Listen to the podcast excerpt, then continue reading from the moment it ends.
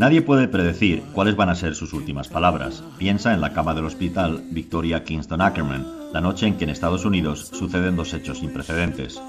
Ellos no puede evitar volver a soñar con el extraño acontecimiento que ha modelado en los últimos meses su existencia.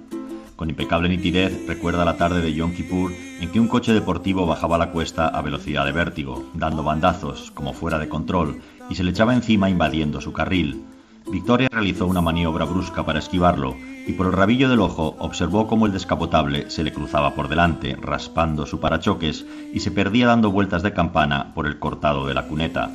El gender fluid frenó en seco, descendió del coche y no se le ocurrió una reacción mejor que exclamar fuck, fuck, fuck, fuck, tres veces seguidas y pegándole patadas a la rueda delantera pataditas a los neumáticos, igual que suelen hacer los compradores de coches de segunda mano cuando no saben nada de mecánica. Aquí les llaman tire kickers, porque de esta manera tan ridícula, cerciorándose disimuladamente de que las ruedas tienen aire, pretenden aparentar que entienden de vehículos y que no se van a dejar engatusar fácilmente por el vendedor del concesionario. Los padres de Victoria, a los que ella no puede escuchar, comentan el primer hecho extraordinario acontecido esa noche consiste en que uno de los major networks, CNN, la CNN, concede por primera vez y en prime time una entrevista al candidato del Partido Libertarian. El avance imparable de Donald Trump hacia la Casa Blanca, un Frankenstein creado por el Partido Republicano al que la prensa le ha jaleado las gracias en una imprudente avidez por reclutar audiencia, obliga ahora a promover desesperadamente otras alternativas, como la del exgobernador de Nuevo México, Gary Johnson, a cuyo partido, el Libertarian, tradicionalmente la prensa le ha venido negando un simple vaso de agua. El segundo hecho sin precedentes aparece a continuación en las pantallas de la misma cadena. Consiste en que los congresistas demócratas deciden atrincherarse en el Capitolio. Demandan que se vote una propuesta de ley que impida la compra de armas a las personas incluidas en la lista de presuntos terroristas, como hubiera sido el caso del asesino de Orlando.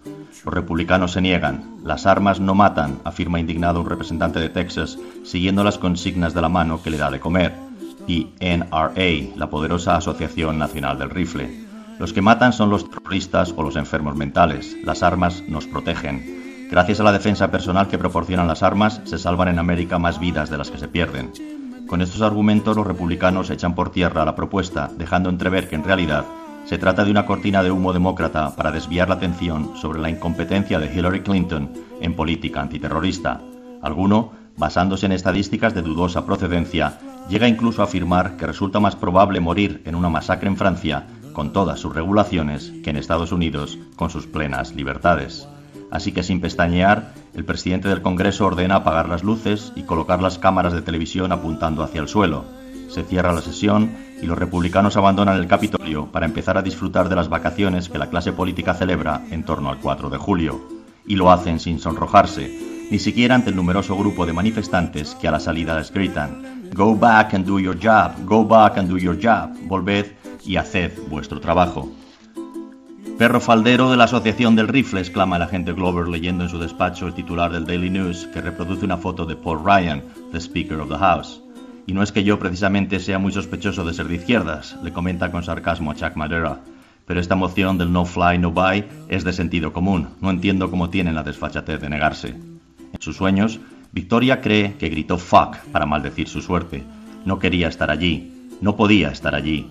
Había cogido el coche de su padre sin permiso precisamente el día en que la ortodoxia judía marca que no se puede conducir de ninguna de las maneras. Denunciar este hecho supondría denunciarse a sí misma ante su familia y conocía perfectamente las consecuencias. La mandarían al internado de Israel con el que le habían amenazado ya en la anterior trifulca.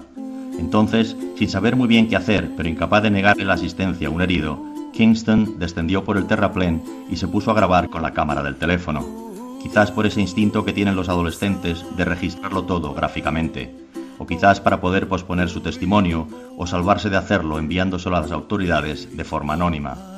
Madera y Glover revisan las escenas en el vídeo. Cathy sale del coche malherida, sangra borbotones por la entrepierna, avanza unos pasos y se detiene al notar la presencia de Kingston. Seguramente no puede verla porque pregunta, ¿Anybody there? Luego cae al suelo de espaldas. Respira con jadeos entrecortados. La cámara se acerca. Cathy vuelve a hablar sin apenas mover los labios. I need a break, pronuncia. Necesito un descanso. Silencio. Ruido de pasos y la voz de Kingston en primer plano que se dirige a Cathy. Are you okay, lady? Cathy no responde. Otra vez Kingston, esta vez mucho más nerviosa. No, no, don't die, please. No, por favor, no se muera. Stay with me. Y a continuación, en lo que se intuye como un intento desesperado por mantener alerta a la accidentada, Victoria formula la inocente pregunta, cuya respuesta conoce cualquier norteamericano. Who lives in a pineapple under the sea? Cathy no reacciona. Kingston insiste. No se muera, aguante, dígame, who lives in a pineapple under the sea? Cathy lanza un gemido. I need a break. Necesito descansar, le suplica. Please, will you give me a break? Por favor, déjame descansar. No, no, insiste la gender fluid. Stay with me. Dígame, ¿quién vive en una piña debajo del mar? Cathy gira la cabeza muy lentamente, intentando localizar a su interlocutora, y con un hilo de voz responde: SpongeBob SquarePants. Esas son, ya ves tú lo que es la vida, sus últimas palabras. Bob Esponja, pantalones cuadrados.